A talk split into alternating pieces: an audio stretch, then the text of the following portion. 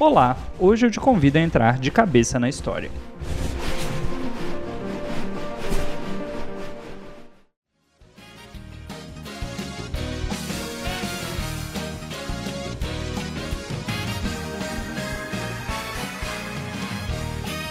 Olá, querido ouvinte, começando mais um episódio do podcast de Cabeça na História. Eu sou Dalton Cabeça e sim, nós estamos velhos demais para sermos otakus. God, please, no! No! Como eu já apresentei em episódios passados, eu contei um pouquinho da minha história para vocês e eu sou um velho otaku de 35 anos. Sou virgem. E aí talvez você pense, nossa, mas 35 ainda não é velho. Mas se nós pensarmos na cultura dos animes, dos desenhos, talvez nós estejamos ficando velhos. Os animes chegaram no Brasil há muitos anos, mais até do que algumas pessoas imaginam. E hoje eu vou contar para vocês um pouquinho da história do mangá e ao mesmo tempo falar de como essa cultura do mangá, a cultura dos animes chegou até o Brasil.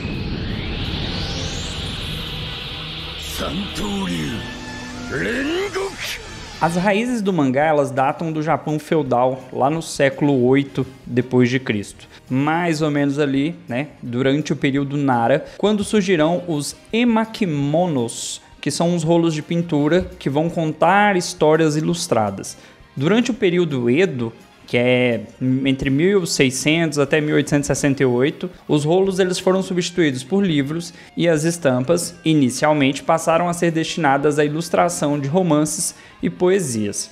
Entre 1814 e 1834, Katsushika Hokusai, um artista que estava radicado em Nagoya, criou a palavra mangá significando desenhos irresponsáveis. Ele criou essa palavra para nomear a série de caricaturas que ele mesmo produzia durante aquele período. Ele produziu aí durante duas décadas e ele usou essa palavra para definir a sua obra. Para ganhar a forma que tem hoje, né, a forma que nós conhecemos o mangá, ele ainda teve que esperar mais um período aí de praticamente 100 anos, porque vai ser após a Segunda Guerra Mundial que o mangá vai ganhar essa, esse aspecto de gibi, esse aspecto de história em quadrinho que nós conhecemos. O Japão como muitos sabem, foi atacado pelos Estados Unidos durante a Segunda Guerra Mundial. Lembrando que o Japão estava do lado do eixo, estava do lado fascista, nazista, e ele acabou tendo uma invasão aí dos Estados Unidos pós ataques aí com bombas nucleares. E essa invasão cultural acabou influenciando na forma como os japoneses passaram a viver pós Segunda Guerra Mundial. Os japoneses foram bombardeados com a cultura americana, o cinema americano, os desenhos animados da Disney e outras produções ocidentais, que é o caso dos comics, as revistas em quadrinho. A influência da arte popular ocidental na cultura japonesa ela foi dramática. Ela acabou fazendo com que caberia um dos maiores e mais talentosos mangakas dos japoneses aí, chamado de Osamu Tezuka, ele dar o contorno ao que seria o quadrinho japonês, incorporando um pouco dessa estética ocidental à japonesa, ou seja, como transformar algo que está entrando na nossa cultura em algo nosso. Vai ser o Osamu Tezuka que vai dar forma ao mangá que nós conhecemos, ao mangá que chegou para nós até hoje. Olá, ouvintes do De Cabeça na História. Aqui quem fala é o Isaac. Eu vim falar um pouco sobre a minha história com animes. O primeiro anime que eu assisti, acredito que foi Cavaleiro do Zodíaco. Apesar de ser um anime que hoje em dia não envelheceu bem, né? Que é muito parado, eu gostava bastante. É, mas eu acho que o meu anime favorito é One Piece a cena do, do Luffy dando um soco no Tenryubito durante o leilão no arco de Sabaody. Acho que é a cena mais marcante para mim até hoje. E One Piece acredito que seja o único anime no qual eu já chorei na minha vida. Valeu, pessoal.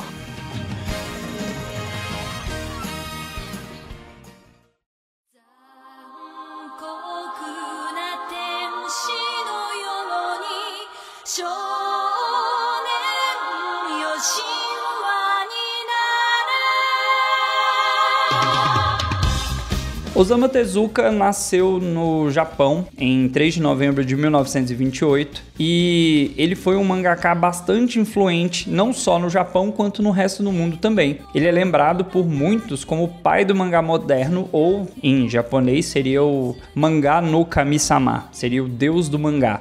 Pra você ver o nível do quanto o cara foi foda. É, Osamu Tezuka começou o que ficou conhecido como a revolução do mangá no Japão com uma obra chamada Shin Takarajima, que foi publicado em 1947. Mas ele tem outras produções mais lendárias, outros mangás mais influentes, outras obras que são mais conhecidas por nós, como é o caso de Astro Boy. Foda! Creio eu que tanto pessoas mais jovens quanto pessoas mais velhas conhecem. Temos Kimba, o Leão Branco, Sim, Rei Leão não é original, foi copiado, chupinhado da história do Kimba. Nada se cria, o negócio é copiar. Temos Dororo, Blackjack e Hinotori. E assim, o cara ganhou muitas, muitas premiações. Osamu Tezuka acabou servindo de influência para vários mangakas que vão surgir após ele. As suas obras vão servir aí de modelo de guia e outros nomes famosos vão surgir. Um nome famoso que eu vou trazer aqui para vocês é o nome de Akira Toriyama. Akira Toriyama nasceu no dia 5 de abril de 1955 no Japão, na cidade de Kyosu. Ele se tornou desenhista gráfico em 1977 e participou de um concurso anual destinado a novos mangakas pela revista Young Jump e venceu. Em 1980, ele deu início à história de uma garota cibernética cujo mangá chamava-se Dr. Slump. Se você procurar na internet, você acha, tornando-se o primeiro anime de uma obra produzida por Toriyama o Dr. Slump deu a Toriyama, em 1982, o título de melhor shonen do ano no Japão. Isso é importante. Além de lançar ele para fama e o reconhecimento nacional. É, dentro da história de animes, mangás e afins, shonen é aquele para garoto, para jovens. Geralmente são animes que têm violência, que tem a história de um herói, de uma pessoa que luta por um potencial cada vez maior. E baseando-se nessa ideia de shounens, de heróis, de lutas e afins, a gente vai para história mais famosa ligada aí ao Toriyama. Em 1984 veio Dragon Ball, obviamente no início como mangá, e em 1986 ele começou a ser exibido semanalmente na Fuji TV. E aí, obviamente, se tornou um anime extremamente famoso, uma história extremamente conhecida. Mas que porra é essa? Dragon Ball, que é lançado aí em animação a partir de 1986. Teve muitos episódios lançados. O anime foi seriado primeiramente como Dragon Ball, posteriormente Dragon Ball Z e Dragon Ball GT, que não foi feito pelo Toriyama, mas teve ali a consultoria dele. E muitos anos depois, né, a gente pega aí já 2015, nós temos a continuação que é o Dragon Ball Super. A história de Dragon Ball vai falar sobre Son Goku, que foi enviado para a Terra para lutar contra os terráqueos e tomar o planeta Terra. Só que a gente vai vendo ao longo do tempo, né? E isso a gente só descobre lá no Z, que não foi bem assim. A história de Dragon Ball começa com o Goku, ainda criança, é, morando numa casinha abandonada no meio do nada, um garoto super forte com um rabo de macaco. A ideia é que Goku tivesse um aspecto mais próximo de macaco e isso tem a ver com questão de cultura japonesa. Na história, existem sete esferas, chamadas de esferas do dragão, e o Goku só fica sabendo dessas esferas por conta de uma garota de cabelo azul chamada Buma. A Buma mostra para ele que existe uma forma de encontrar essas sete esferas e realizar um desejo. E uma das esferas é o que o Goku chamava de vovozinho. Ele acreditava que o vovô dele, que havia falecido, e a gente descobre mais para frente o motivo, era uma dessas esferas, mais especificamente a esfera de quatro estrelas. A primeira fase de Dragon Ball, ela tem 150 episódios, se eu não me engano, é 151, e ela vai contar essa história de Goku, criança, passando por vários desafios, enfrentando vários guerreiros diferentes e ficando sempre mais forte, até o momento que ele fica um jovem adulto e ele se casa. Quando nós vamos para Dragon Ball Z, nós vamos ter o Goku já adulto lutando contra um irmão que ele não sabia que existia e morrendo. E a partir desse momento a gente começa a descobrir outros aspectos da história de Dragon Ball, e seria o fato dele não ser um terráqueo, da ideia de que existem outros assim como ele tão poderosos. A história vai deixar de ser uma história terráquea para ser uma história pelo universo e os guerreiros vão ter que lutar contra esses seres superpoderosos que existem em várias partes do universo. No Dragon Ball GT, a gente tem novamente o Goku sendo transformado em criança e tendo que ir atrás das esferas, mas não mais as esferas na Terra. A gente vai ter toda uma problemática que essas esferas foram espalhadas pelo universo e ele vai ter que ir atrás dessas esferas. No GT, nós temos a neta do Goku, que vai ser a Pan. Tem gente que gosta, tem gente que não gosta. Eu particularmente gostei do GT, ele é curto, são 67 episódios, mas acaba não sendo canônico. E depois de muitos anos também sendo transmitido na TV, nós temos o Dragon Ball Super, que já conta pós Dragon Ball Z. Ele conta após a fase Z a história do Goku agora lutando contra o deus da destruição, o Bills. Teve filme, eu fui no cinema. O filme é bacana, não é nada demais, mas é um filme bacaninha. Dragon Ball é o anime da minha vida.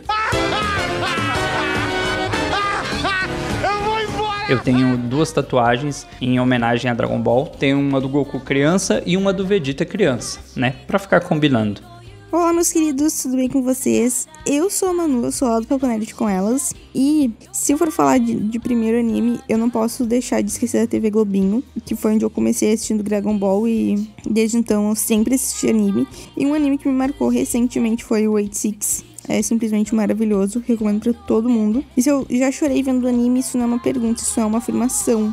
Porque, gente, eu choro muito fácil com anime, então eu viro uma, uma manteiga derretida. Eu já chorei muito vendo anime.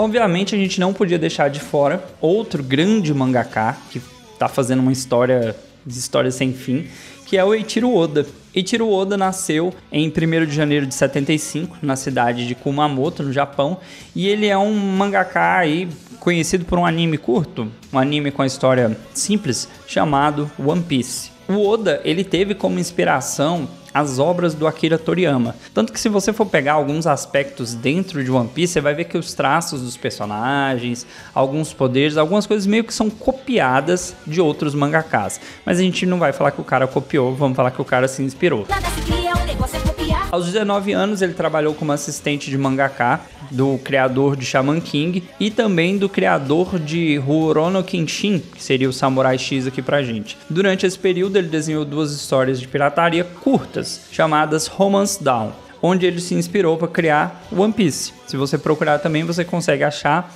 Alguns personagens eram diferentes, o comportamento dos personagens não é necessariamente como está representado em One Piece. One Piece apareceu pela primeira vez na revista Shonen Jump e tá aí fazendo sucesso no Japão até hoje, é uma das obras mais vendidas do Japão e quiçá do mundo. Tendo hoje, até a data de postagem desse episódio, 1086 capítulos no mangá e 1065 episódios no anime. O anime começa em 99, o mangá começou dois anos antes e está sendo lançado até hoje, data dessa gravação, nós estamos em 2023, continua sendo lançado o mangá, continua sendo lançado do anime, tanto o mangá quanto o anime já passaram do mil e a história ainda não acabou. Reza a lenda e aí fica a critério de cada um acreditar que nos próximos três anos por aí o anime e o mangá irão acabar. Acabou! Mas depois de falar aí sobre Japão, sobre a origem do mangá, sobre esses animes, eu pergunto, e no Brasil? O primeiro mangá lançado aqui no Brasil foi o Lobo Solitário, em 1988 é, ele foi adaptado para a leitura ocidental. Isso invertia as artes originais e quase todos os personagens viravam canhotos.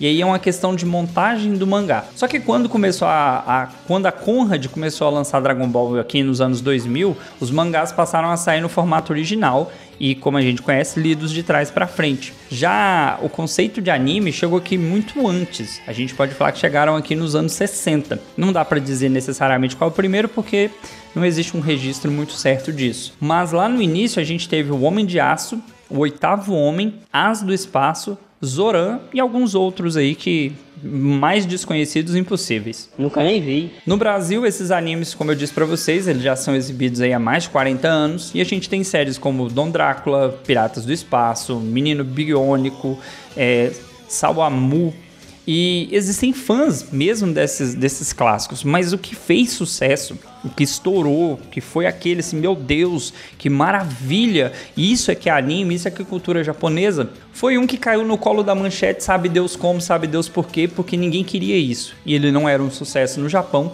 que foi Cavaleiro do Zodíaco. A série ela virou uma referência, ela foi reprisada um monte de vezes ela foi reprisada muitas vezes, ela rendeu muito dinheiro para emissora, bonecos, revistas em quadrinhos, figurinha, chiclete, álbum, tudo que você puder imaginar relacionada a Cavaleiros do Zodíaco saiu. Porém, na época, a Manchete comprou poucos episódios.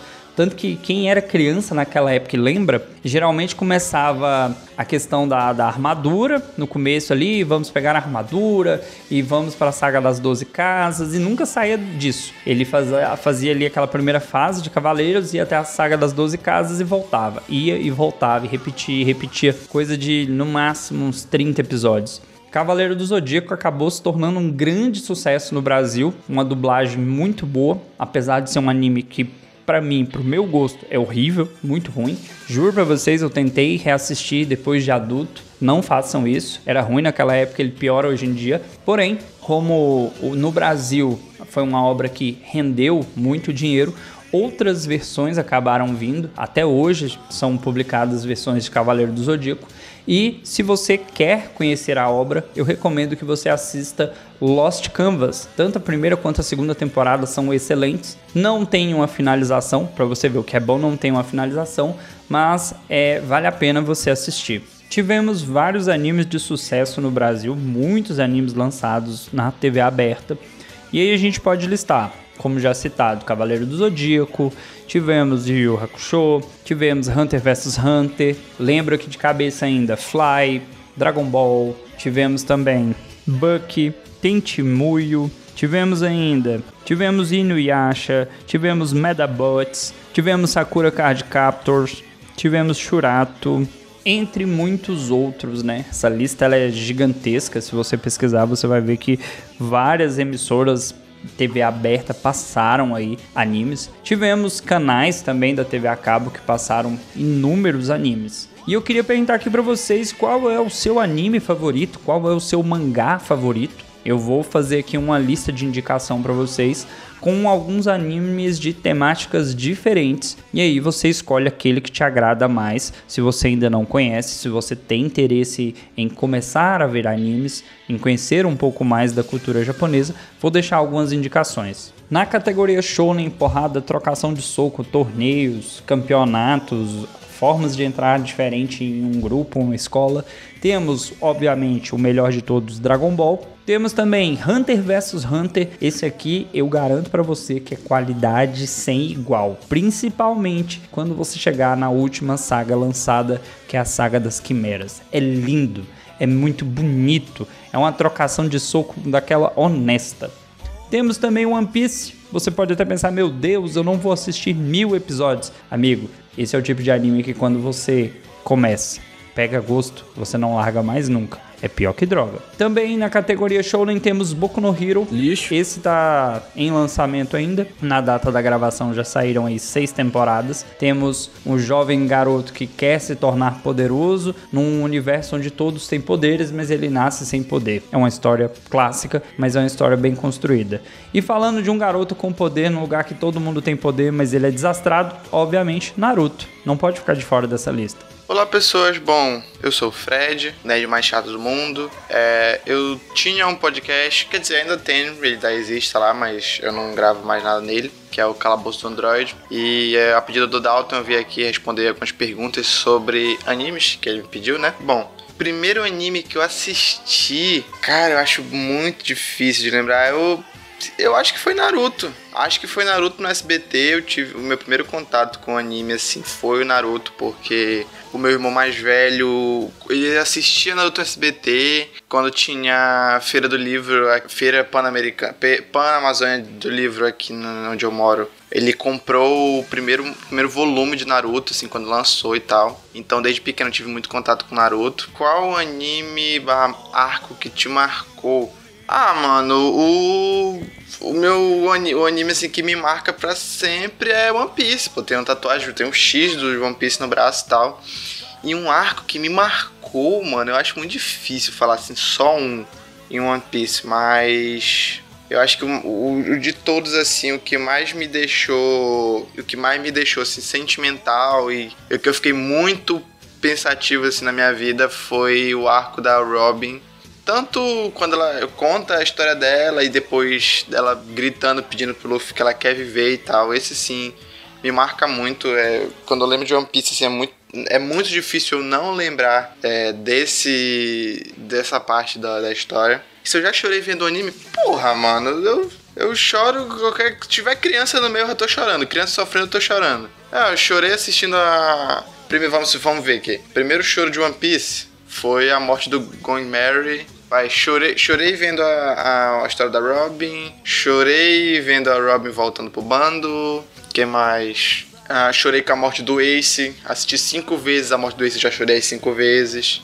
Eu acho que é isso. Deixa eu ver, outro anime que eu chorei. A morte do Kato em Hunter vs Hunter. Que, tipo assim, eu falo, a minha namorada até hoje não entende por que, que eu chorei. Mas é um personagem que a gente teve pouquíssimo contato e desse pouquíssimo contato já gerou, já gerou um, um, afeto muito grande com ele, por toda a história dele ser um Hunter muito foda, de ter visto, ter cuidado indiretamente do Gon, assim, desde, desde moleque e tal. Acho muito foda isso. E valeu, valeu aí por estar tá participando desse episódio do Dalton de forma não é, de forma não direta, né? De forma bem indireta assim, já que eu tô gravando aqui, não tô ao vivo gravando com ele. E valeu, Dalton. É isso, espero que vocês estejam gostando do episódio e das minhas edições. Tchau, tchau.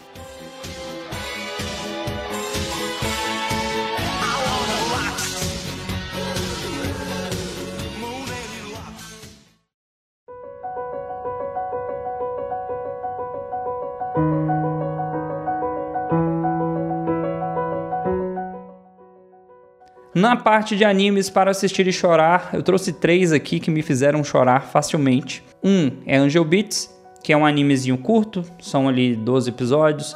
Eu garanto que se você tem coração, você não vai conseguir chegar até o final sem chorar. Temos Assassination Classroom.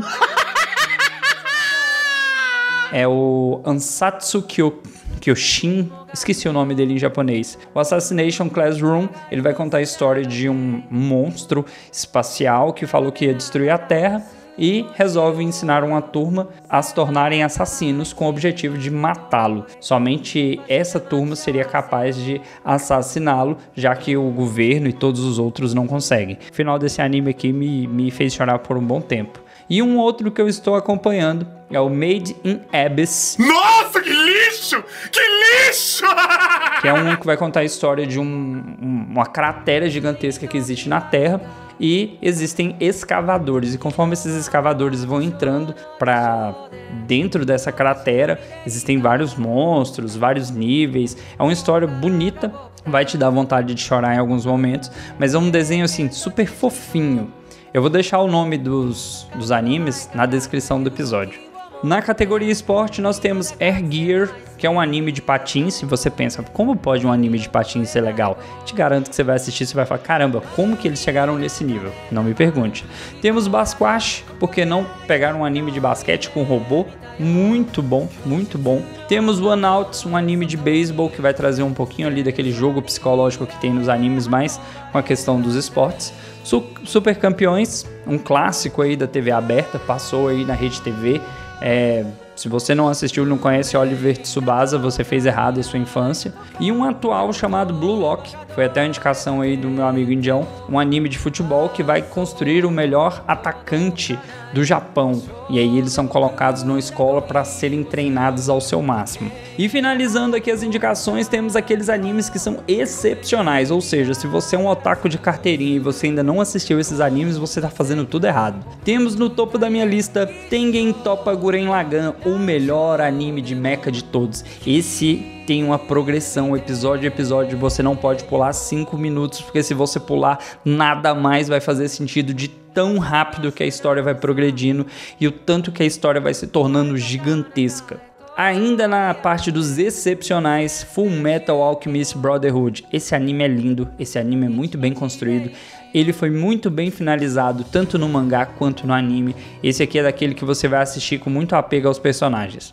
Falando de anime com os personagens mais inteligentes, nós temos Code Geass, que é um outro anime de mecha de excelente qualidade, com um personagem super bem construído. Você vai ver que o Zero é o personagem mais inteligente de todos os animes, superando o L. Quem é L no jogo do bicho? Quem é Shikamaru no jogo do bicho? Perto desse personagem. Se tratando de dublagem, a melhor dublagem, sem dúvidas, é a dublagem de Yu Hakusho. Tá pensando o quê, filho? Rapadura é doce, mas não é mole, não. Um anime shounen muito bom, porradas sinistras, uma dublagem maravilhosa. Já assisti pelo menos umas sete vezes completo. Pelo menos uma vez por ano é interessante parar, pegar e assistir Yu Hakusho, porque você vai gostar da história de Yosuke Urameshi, como ela é construída, as suas amizades, a sua aventura, como que um, um valentão, um bullying, é, vai enfrentar aí os desafios do sobrenatural. E fechando, obviamente, não podia ficar de fora aquele anime que deixou muita gente perturbada, que é Evangelion.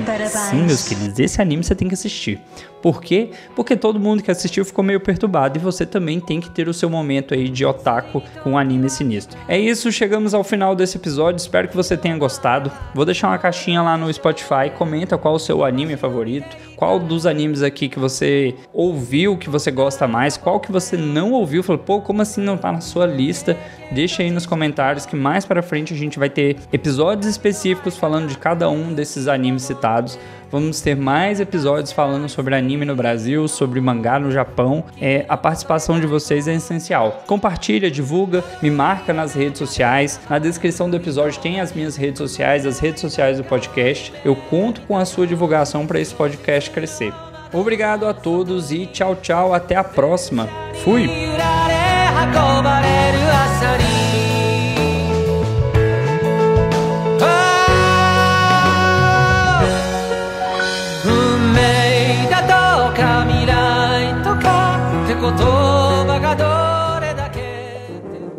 Este programa foi editado por Audi Edições.